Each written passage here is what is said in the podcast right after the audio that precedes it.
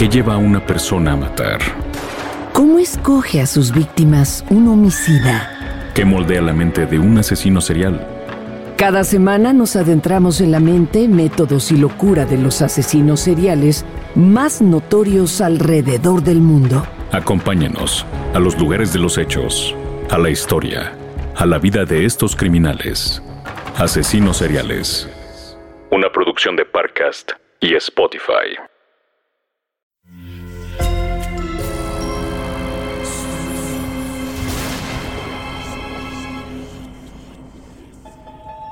Portal Sonoro no se hace responsable de las visiones, pesadillas o encuentros cercanos del cuarto tipo que puedan suceder antes, durante o después de la experiencia. Para una experiencia sonora completa recomendamos audífonos para dejarte envolver por el mundo de Dimensiones Oscuras. Escucha bajo tu propio riesgo.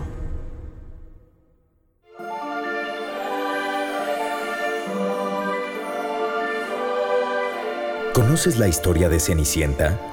Aquella pobre huérfana cuya vida era dirigida por su madre postiza y sus hermanastras, hasta que conoció a un príncipe gracias a una zapatilla? Pero, ¿sabes qué pasó después? Esto no fue un y vivieron felices para siempre. Y es que Cenicienta se obsesionó con la belleza y la perfección. Todo comenzó a partir de una mentira que ha quedado oculta todos estos años. Hasta ahora. Este es el otro cuento, lo que pasó en otra realidad, lo que pasó en las dimensiones oscuras. A la mañana siguiente, el príncipe visitó cada una de las casas de la región con la zapatilla de oro en la mano. Estaba decidido a encontrar a aquella chica que conoció la noche anterior y que salió corriendo segundos antes de la medianoche. El flechazo fue instantáneo. Lo único que sabía y tenía de ella era ese calzado que había soltado en las escaleras. Ya cercano el atardecer, el príncipe llegó al hogar de Cenicienta. La más joven de las dos hermanastras atendió la puerta y el hombre le hizo saber cuál era el motivo de su visita. La chica alertó a su hermana mayor para que se arreglara lo más pronto posible y salieran al encuentro con el galán. Es él, es él. Pero no es justo. Mi madrastra me encerró desde que el príncipe tocó la puerta. ¿Cómo podré escapar para encontrarme con él? Dijo Cenicienta mientras la madrastra subía al cuarto de la hermana más grande, la cual estaba desesperada. Madre, me enamoré de él desde el momento en el que lo vi en la fiesta. Tiene que ser mío. Pero esa estúpida zapatilla es de Cenicienta. Las tres la vimos. Y su madre respondió. No importa. Cenicienta está encerrada en el establo. Pero la conoces bien. Es demasiado astuta. Se las arreglará para presentarse de nuevo ante el príncipe. Dijo la hermanastra mayor. Y su madre siguió. Ninguna sirvienta arruinará la felicidad de mis hijas. No te preocupes. Me encargaré de que Cenicienta jamás salga de ahí. Y cae de la zapatilla. ¿Cómo podré convencer al príncipe de que es mía? La madrastra le respondió una frase que cambiaría el rumbo de esta historia. Pues muy fácil. Córtate los dedos de los pies. Y así la zapatilla entrará con facilidad.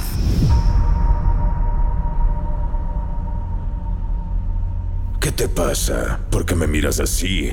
¿No sabías esta versión del cuento? Ah, espera, espera.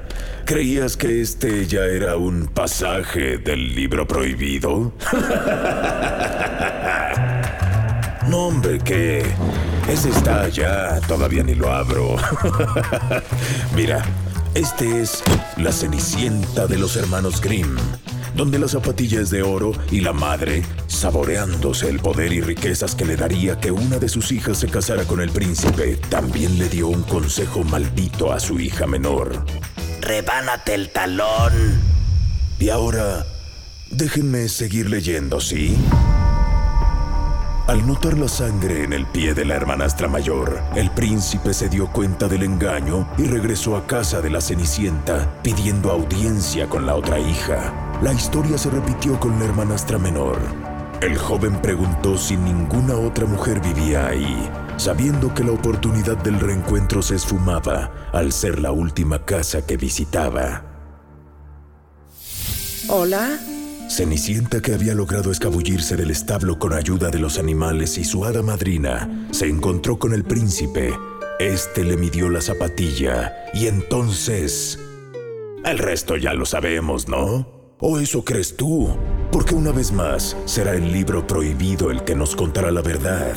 Conozcamos una de las múltiples dimensiones oscuras y conozcamos el cuento de una cenicienta rota. Regresemos al momento en el que... Pues muy fácil. Córtate los dedos de los pies. Y así la zapatilla entrará con facilidad. En efecto, la madrastra mayor así lo hizo. Rápidamente enredó el pie en toallas secas para que absorbieran y detuvieran el sangrado. En lo que esto ocurría, tuvo una plática con su hermana menor. Mira, este es el trato. Déjame quedarme con el príncipe y te prometo que, una vez que me convierta en reina, ordenaré que te mudes al castillo y te convertirás en mi dama de confianza. Gozarás de todos los placeres que yo tenga y claro, ahí adentro te conseguiremos otro galancito, ¿te late? ¡Ay, mensa! Ya te habías rebanado el talón. ¿Por qué no me esperaste? Toma, agarra mi toalla y cúrate. Yo ya estoy como si nada. Bajó para conocer al príncipe, tomó la zapatilla dorada y se la puso, la cual encajó a la perfección. No lo puedo creer que seas tú. ¡Por fin! Dijo el príncipe emocionadísimo. Valió la pena mi insistencia. Por favor, no vuelvas a huir. Te haré muy feliz. Dime, oh futura reina y esposa mía, ¿cómo te llamas? La hermanastra mayor cínicamente quiso cerrar cualquier cabo suelto, que al príncipe le quedara muy claro que ella era la persona a la que buscaba. Entonces respondió, Me dicen Cenicienta.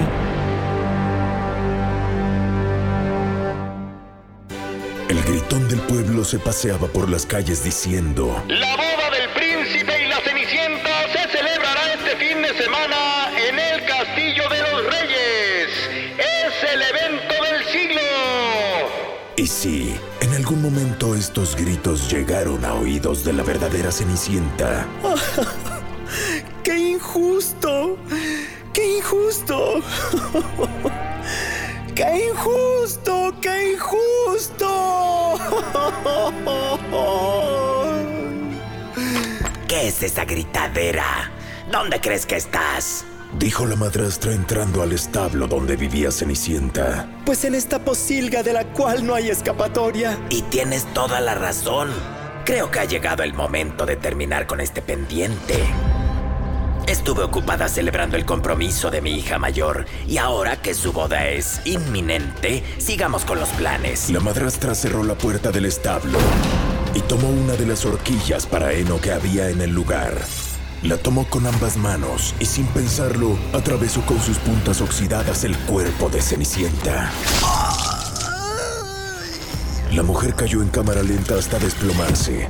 Cada uno de los orificios fue soltando sangre hasta que se hizo un charco sobre la baja. La madrastra, sin temor a nada ni a nadie, aventó la horquilla sobre el cuerpo y se dirigió a otra de las puertas que comunicaban el establo. Conectaba con el espacio destinado para los cerdos. Cerdos descuidados, por cierto, siempre hambrientos, inquietos, extasiados, sucios, infectados y por supuesto malolientes. Cuando la madrastra abrió la puerta, salieron corriendo. Casi la tiran de los empujones. En cuanto vieron y olieron el cuerpo de Cenicienta, se dirigieron hacia él para destriparlo, despellejarlo y aprovechar cada parte de su carne y de sus huesos. La madrastra sonrió fríamente y cerró la puerta.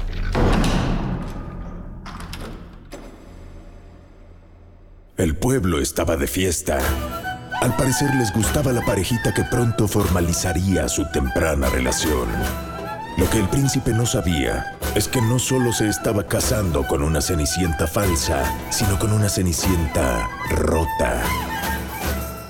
Y hasta aquí hemos llegado con el cuento de hoy. Es momento de cerrar el portal a las dimensiones oscuras. ¿A qué te hice mirar el reloj del episodio para ver cuánto le quedaba? Pues no, claro que hay más. Pero me rehuso, me niego y rechazo seguir con esta historia si no te suscribes a Portal Sonoro para que no te pierdas ningún episodio de Dimensiones Oscuras y de los demás podcasts que habitan en este canal. Así los vas a poder escuchar en cuanto salgan. Ándale, ya sacaste el celular, ya nada más le tienes que dar clic a suscribirse. Es importante también que califiques y nos pongas qué opinaste de este episodio y de los anteriores. Te pido que seas 100% sincero. Aquí te espero. Si no, no seguimos.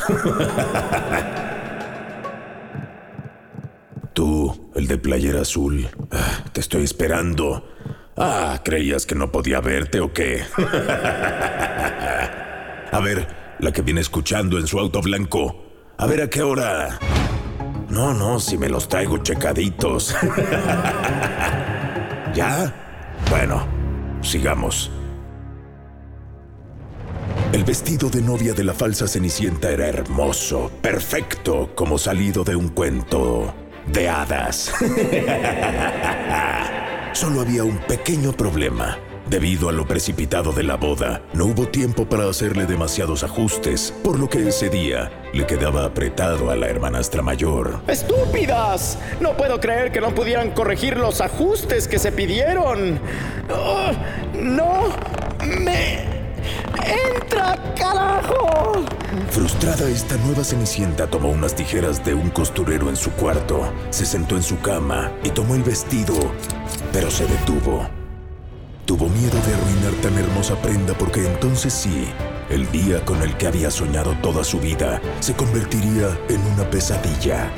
Hizo el vestido a un lado y con las tijeras aún en la mano comenzó a cortarse un pedazo de piel de su cadera. Había aprendido bien desde aquella vez. Tomó una toalla y la puso sobre la herida para absorber y detener el sangrado, cuidando de no manchar nada y mucho menos su indumentaria de boda. Pasaron pocos minutos, se lavó la herida y se puso de pie. Tomó otra toalla muy pequeña y se la puso en la boca para morderla. Se introdujo de nuevo el vestido por la parte de abajo, pero antes de subirlo, con ambas manos dislocó su cadera. Después del shock se tranquilizó y ahora sí el vestido se deslizó acomodándose a su cuerpo, roto. Corrió al espejo, se gustó. Estaba lista para casarse. La falsa y nueva Cenicienta, esta Cenicienta rota y el príncipe se convirtieron en reina y rey.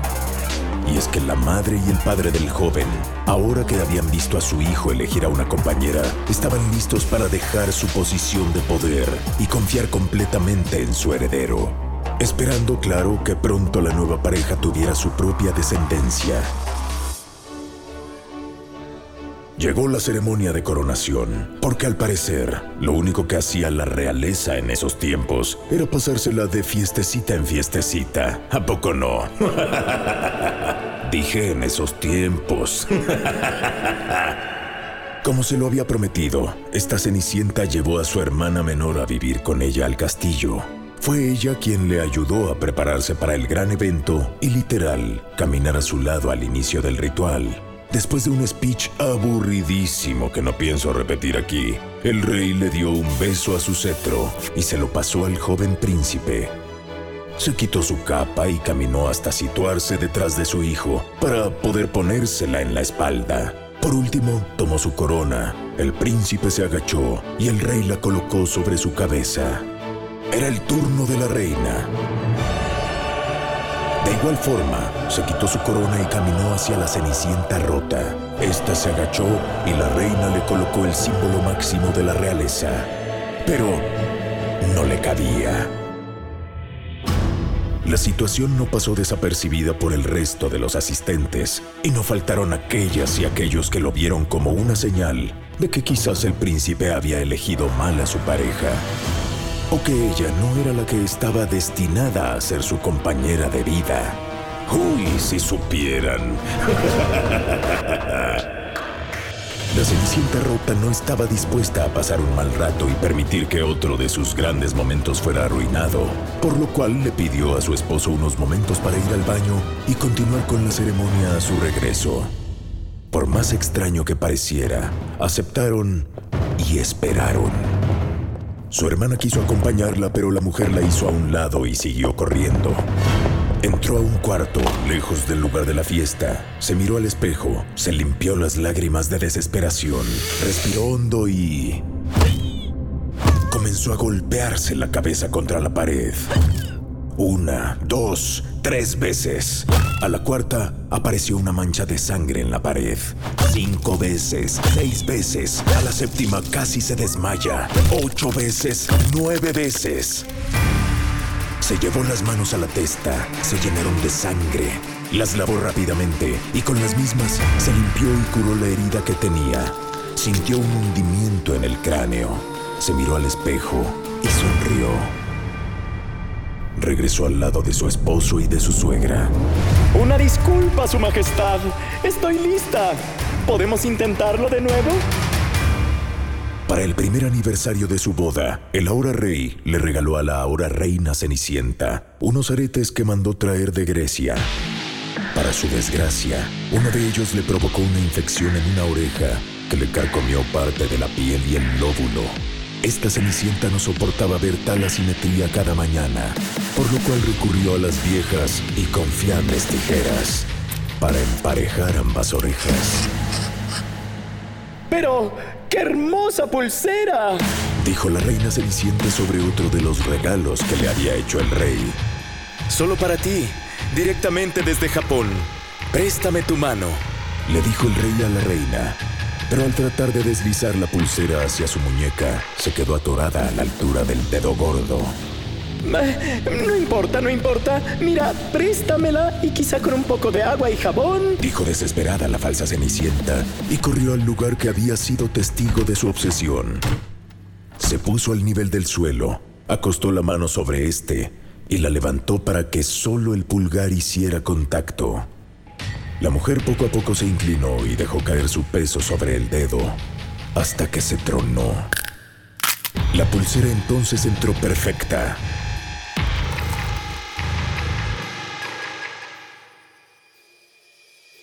El tiempo pasó y más allá de los regalos y la opulencia, otras áreas se fueron descuidando. Querida, he ordenado que toda la servidumbre se vaya temprano con sus familias y no regresen sino hasta mañana. Me gustaría que tú y yo pasemos esta noche solos en nuestra habitación. Hace mucho que no... Las obsesiones y mutilaciones de la Cenicienta rota habían provocado que ocultara su cuerpo desnudo de su esposo. Ella no quería dar explicaciones de sus cortadas y cicatrices. Esto había afectado la intimidad de la pareja entre ambos. Irónicamente, ella lo que quería era lucir perfecta y siempre arreglada.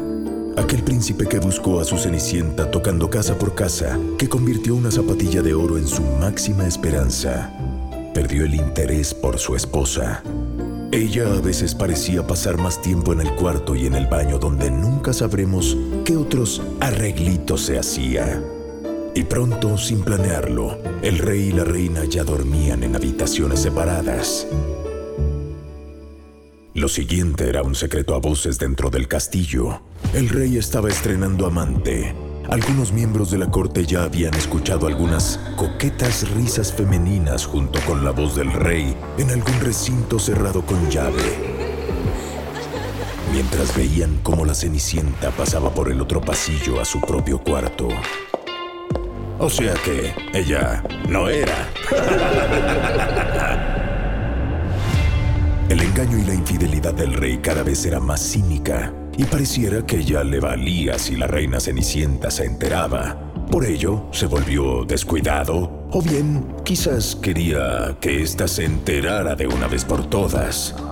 Uno de sus cortejos nocturnos ocurrió justo al lado del cuarto de la Cenicienta rota. Y muy a propósito, los ruidos del escarceo entre ambos se escucharon bastante claros. La falsa Cenicienta estaba celosa, inquieta, furiosa, pero no quería provocar una escena pública y confrontar a su esposo de manera directa. Si algo hemos conocido de esta Cenicienta es que estaba obsesionada con su imagen, tanto pública como física. Lo que hizo entonces fue caminar hacia la ventana del lugar. La abrió de par en par y sacó medio cuerpo para asomarse al cuarto contiguo. A donde estaba el rey con su amante, pero no pudo, no alcanzaba a girar lo suficiente para poder verlos con claridad. La Cenicienta Rota regresó a su cuarto y entró al baño. Como ya era una costumbre en sus prácticas, tomó una toalla pequeña y se la puso en la boca. Se agarró con una mano el brazo contrario y... Se estrelló contra la pared dislocándose el hombro. Regresó a la ventana y entonces pudo doblarse con mayor facilidad. En efecto, alcanzó a ver al rey medio vestido, medio desnudo, teniendo un romance con una mujer cuyo rostro, ese sí, no distinguía, pues un pilar se interponía en su campo de visión. La falsa cenicienta se doblaba más y más, pero ni así lo conseguía. Ah, necesito saber por quién me ha cambiado. Eh, ¿Quién ha ocupado mi lugar? Dijo la mujer sin darse cuenta de la ironía de dicha frase. Solo había una solución para ver completamente el cuarto de al lado. Regresó al interior. Con ambas manos tomó su cuello. Dio un respiro hondo. Y lo rompió.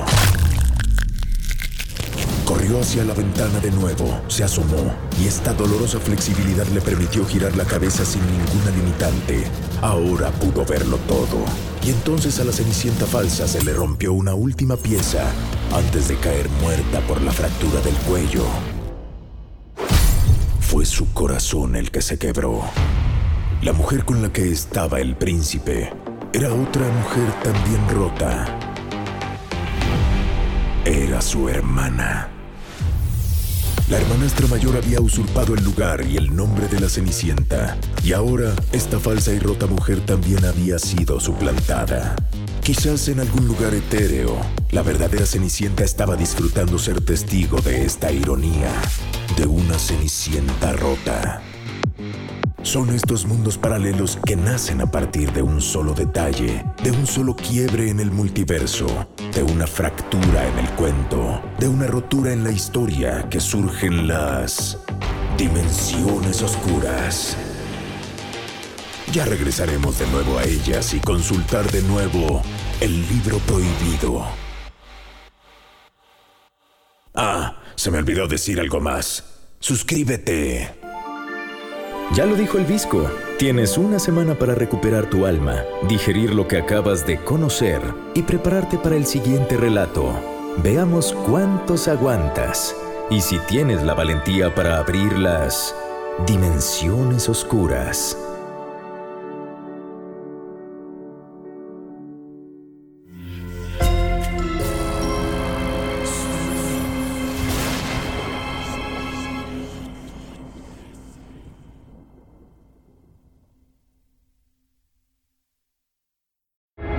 ¿Qué lleva a una persona a matar? ¿Cómo escoge a sus víctimas un homicida? ¿Qué moldea la mente de un asesino serial? Cada semana nos adentramos en la mente, métodos y locura de los asesinos seriales más notorios alrededor del mundo. Acompáñenos a los lugares de los hechos, a la historia, a la vida de estos criminales. Asesinos seriales. Una producción de Parcast y Spotify. Sé bienvenido a Tristan Terror, mi podcast donde comparto múltiples vivencias paranormales que mi propia audiencia me manda. Relatos sobre brujas, sectas, fenómenos extraños en distintos lugares conocidos de México. Adéntrate para que conozcas los relatos más aterradores de México. Y así esta noche, te aseguro tendrás dulces pesadillas. Escucha Tristan Terror en cualquier plataforma de podcast.